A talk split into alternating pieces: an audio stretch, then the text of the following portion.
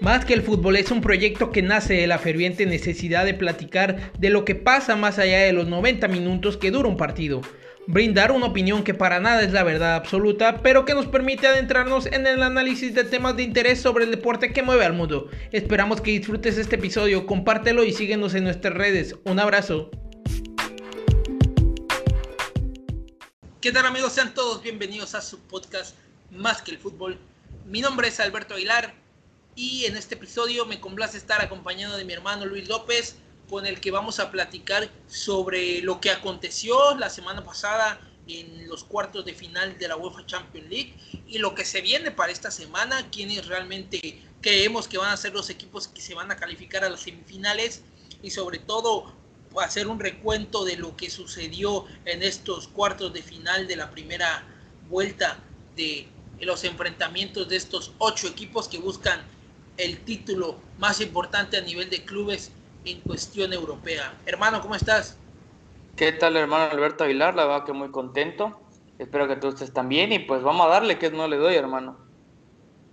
Así es, hermano. Primero que nada, quiero iniciar nada más ni nada menos con, con el Manchester City Borussia Dortmund que tuvimos oportunidad de ver en el Etihad Stadium donde el equipo de Pep Guardiola llegaba con un gran cuadro, primeramente, como siempre lo hemos dicho, la plantilla que, tiene Pep Guardiola es muy, muy vasta y creo que no tiene ningún problema en saber a quién va a alinear. De hecho, se dio el lujo de jugar sin un 9 fijo en el principio del partido. Después Gabriel Jesús entraría, pero con ese equipazo que tiene le bastó para poder hacerse de un 2-1 que por ahí el Borussia Dortmund creo que por momentos tuvo algunos problemas para poder salir con la pelota controlada debido a que el Manchester City es un equipo que presiona muy alto desde la salida y creo que de la mano de Kevin De Bruyne se hicieron presentes en el marcador.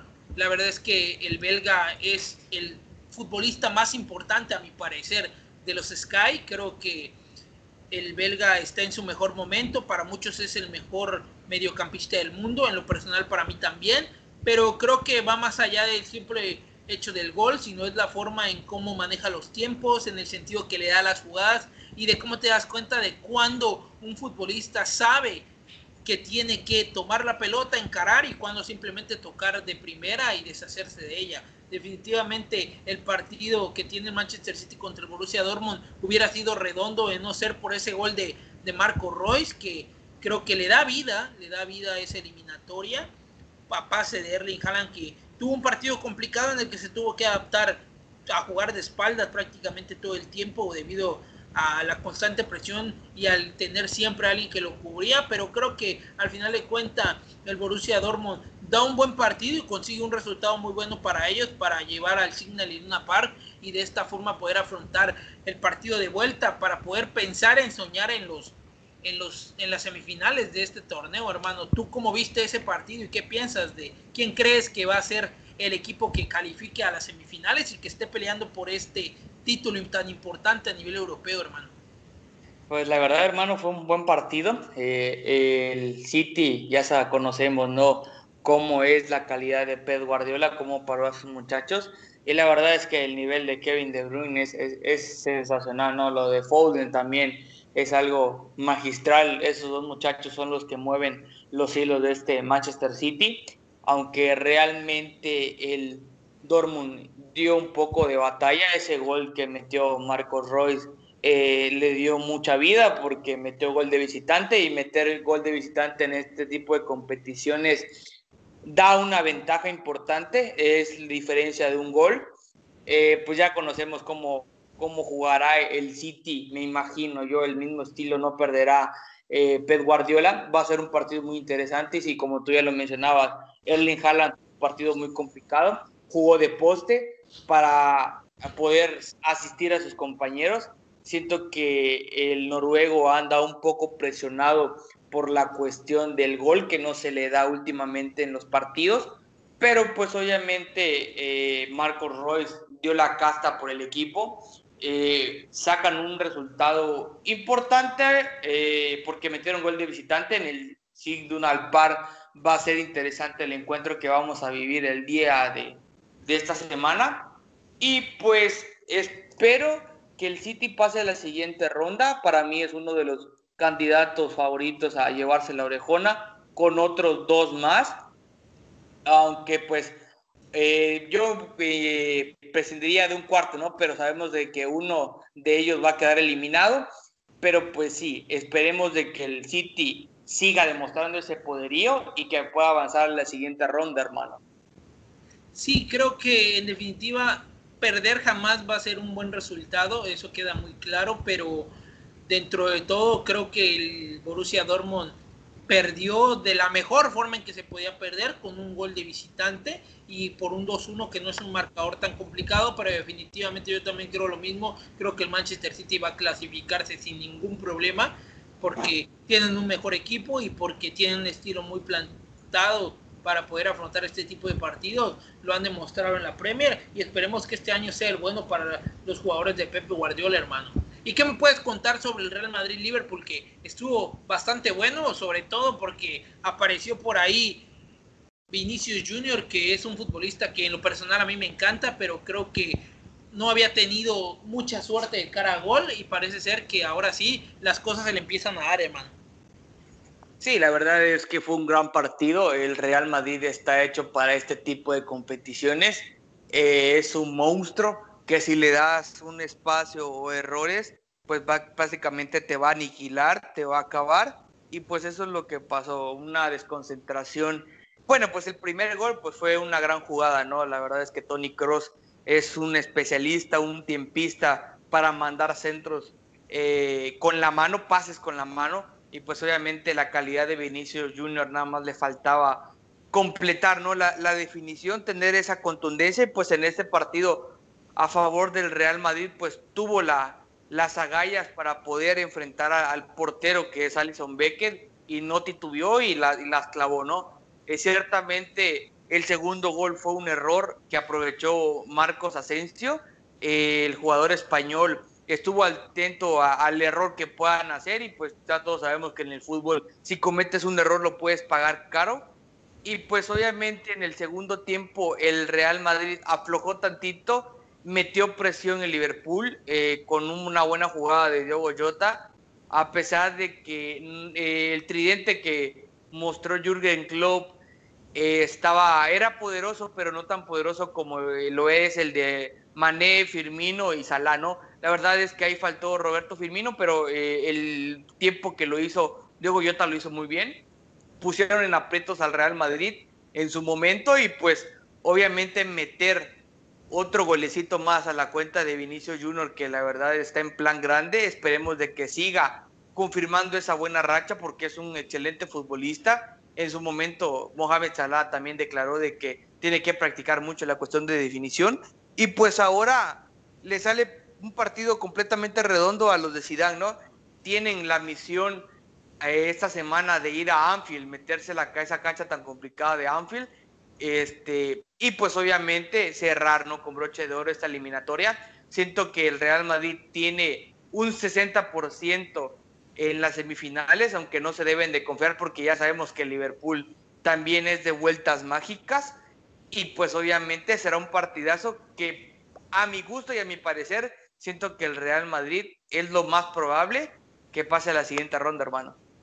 Complicada se veían eh, sobre todo estos ocho días que tenía que afrontar el Real Madrid, empezando con el partido contra el Liverpool, pasando por el clásico contra el Barcelona en el que prácticamente se jugaba la liga o la oportunidad de seguir compitiendo en la liga y poder cerrar otra vez en Anfield esta semana importante que ya ganó dos partidos de esos tres que tenía que afrontar el Real Madrid. Creo que en definitiva el Madrid es favorito, más que por el equipo que tiene, es por el momento creo que pasa, porque creo que en plantilla el Liverpool quizá podría resonar más por el ataque sobre todo que tiene, pero creo que en este momento los ahora sí que vágame la redundancia, el momento que pasa uno cada uno de los equipos es completamente diferente, mientras el Real Madrid se metió ya de lleno a poder pelear por la liga española y sacando un resultado como lo es el 3-1 de Valdebebas, creo que Liverpool tiene muy, viene arrastrando la Premier desde hace rato y realmente sentir que toda la presión te la estás jugando en este solo partido contra el Real Madrid creo que eso le puede jugar en contra y también yo pienso que el Real Madrid en estas instancias es muchísimo más peligroso que en cualquiera y en este torneo también y creo también tristemente para, para mis gustos pues el Real Madrid yo creo que terminará pasando pero sí también creo que el Madrid ha hecho las cosas muy bien y espero porque creo que se lo merece espero que Vinicius Junior siga brillando con el Real Madrid como lo ha venido haciendo en los últimos meses hermano. Quiero pasar al partido, yo creo, de la jornada, el partido de la Champions League que a todo el mundo encantó, que a todo el mundo nos gustó, aunque creo que a mi punto de vista fue un partido en el que el fútbol nos muestra que no es algo justo, que no es un deporte de justicia, sino es un deporte de anotar goles, no es un deporte de mérito, sino de realmente acabar con tu rival en el momento justo. Y creo que el Bayern Munich Paris Saint Germain fue un partido que lo refleja completamente. Terminan ganando los de París con un marcador 3-2 en el que Kylian Mbappé es definitivamente la figura del encuentro. Yo por ahí pondría un asterisco para el gran arquero como lo es el costarricense Keylor Navas, que me encanta, creo que el tipo está cada vez demostrando que es no solo un gran portero, sino uno de los mejores del mundo y probablemente en lo que es el norte del continente americano de la historia. Creo que lo deja muy claro. Tricampeón con el Real Madrid, primera temporada con el Paris Saint Germain, llegando a una final y ahora está otra vez a un pasito de poder llegar a semifinales. Lo hace excelente, creo que es uno de los máximos responsables de que el Bayern Múnich, que avasalló, que fue brutalmente dominante contra un Paris Saint Germain, pudieran salir con este marcador 3-2 a favor. Y en el caso de Kylian Mbappé, pues como siempre lo he dicho, creo que es un futbolista que en situaciones como estas puede marcar diferencia. Lo, hizo contra el Barcelona en octavos de final, lo hace ahora contra el Bayern Múnich en, cuartos de final. Y creo que en definitiva el París va a jugar de la misma manera. Creo que no tiene como tal armas para poderle em, a competir al Bayern Múnich en un mano a mano. Sabemos que el Bayern es un equipo muy monopolizador de la pelota, que le encanta tener las oportunidades, arrinconar a su rival. Y creo que aunque Chupomutin en este partido fue el 9 titular y que hizo las cosas a mi parecer bastante bien, hubo oportunidades no solo de él, sino en general de todo el Bayern, que en dado caso me parece que si hubiera estado Robert Lewandowski, que es el 9 absoluto de este equipo, muchas de esas oportunidades habrían terminado en el arco de Keylor Navas, hermano. Creo que en la vuelta va a estar muy buena, va a estar muy apretada y si el Paris no cambia, me parece que en mi percepción el Bayern Munich tiene todavía muy buenas oportunidades de poder llevársela. Cometió errores el Bayern, es claro, por eso le clavaron tres goles, pero creo que en el papel por el fútbol que desarrolla cada uno, creo que el Bayern Munich tiene las posibilidades de poder pasar a las semifinales de este torneo, hermano. Sí, la verdad es que eh, fue un partidazo. Tristemente eh, para Manuel Neuer en el primer gol, siento que colabora en el disparo de, de Mbappé. Eh, fue un buen partido, aunque ciertamente las ausencias que tenía el Bayern le pesaron en la delantera porque no tenía a Nabri ni a Robert Lewandowski, que es el delantero titular. Y pues Chupomotín respondió perfectamente a las expectativas que tenía ahí Hans Flick anotando un gol. De hecho, pues obviamente también en el conjunto parisino. La aparición de Neymar fue también importante en el partido porque como si ya lo habíamos visto en, el, en la eliminatoria pasada contra el Barcelona, eh, no se notó la ausencia de Neymar, brilló prácticamente Mbappé, eh, Berratti y todos los acompañantes que tenía. También la presencia de Di María fue importantísimo y también aunque no fue tan tan mencionado, pero para mí fue algo eh, bueno la aparición de Julian Drasle, el, alemán fue importante para el juego. Eh, esperemos que el partido de vuelta en París sea importante. Fue un duelo de arqueros prácticamente el costarricense Keylor Navas y, y el alemán eh, Neuer. Esperemos de que sea un partido muy abierto a lo que nos tiene acostumbrados estos equipos y que sea un ida y vuelta impresionante aunque es, muy difícil para mí dar un favorito, espero que el PSG por lo mostrado en las eliminatorias pasadas, sea el que avance en la siguiente ronda. Veo ligeramente, yo siento que va a pasar el PSG, aunque eh, la va a tener muy complicada, va a sudar sangre para pasar a la siguiente ronda. van a ir con el cuchillo entre los dientes ambos equipos, más el, más el Bayern Múnich, por cómo se está dando el resultado, por la ventaja, aunque sea mínima, pero es ventaja, hermano. Sí, quiero igual entender que pues esperemos que el Bayern Múnich plantee muy bien su partido, que logre cubrir esos huecos para que el Paris Saint Germain no logre hacerle daño por ahí. Y pues al considerar que no tendrán de nuevo a Robert Lewandowski, no tendrán de nuevo a Serge Gnabry y en este caso se les va a juntar, sumar un jugador como lo es este Niklas Schule que salió lesionado en el partido pasado, creo que aún así considero que el Bayern Múnich en lo personal creo que pasará. Va a ser un partido en el que vamos a ver las estrategias de cada uno, un equipo que monopoliza, como lo dije antes, el balón completamente y otro que está entendido y de cierta manera comprende que es hasta cierto punto más débil que su rival, pero que con las armas que tiene Pochettino parece ser que le alcanzó para poder hacerle daño al Bayern, pero definitivamente va a ser complicado poder aguantarle 90 minutos de igual forma al Bayern Múnich, hermano. Y quiero terminar con un partido del que teníamos muchísimas expectativas, sobre todo porque en el Porto juega José Jesús Manuel Corona. Creo que al final de cuentas las cosas no salieron del todo para el mexicano ni para el Porto. Al final de cuentas el Chelsea terminó venciendo este partido por un 2-0 que tiene como figura a Mount, que es un canterano para muchos es la sorpresa de este equipo porque el Chelsea gastó muchísimo en fichajes, como jugadores como Ziyech, como el mismo Timo Werner o el mismo Havertz, que hasta ahora no han podido dar ese paso para marcar diferencia en el equipo londinense, pero creo que ahí tienen a Mount, que es un jugador que junto a Phil Foden parecen ser el futuro del fútbol inglés, hermano. ¿Cómo te pareció este partido? La verdad tenía yo muchas expectativas por la cuestión del mexicano, del compatriota de Jesús Manuel Corona, porque obviamente se rumora en estos últimos días y tiempos de que Jesús Manuel Corona ya debe de salir del Porto y que una de sus pretendientes era el Chelsea. Tristemente para la causa del mexicano pues no fue así. En el perdieron 2-0, eh, una actuación muy gris uh, del mexicano. en el segundo gol se equivocó donde le regala un balón al lateral Chilwell. Y pues obviamente esos errores pesan. También en el primer gol, el portero eh, argentino Agustín Marchesín colabora con el primer gol.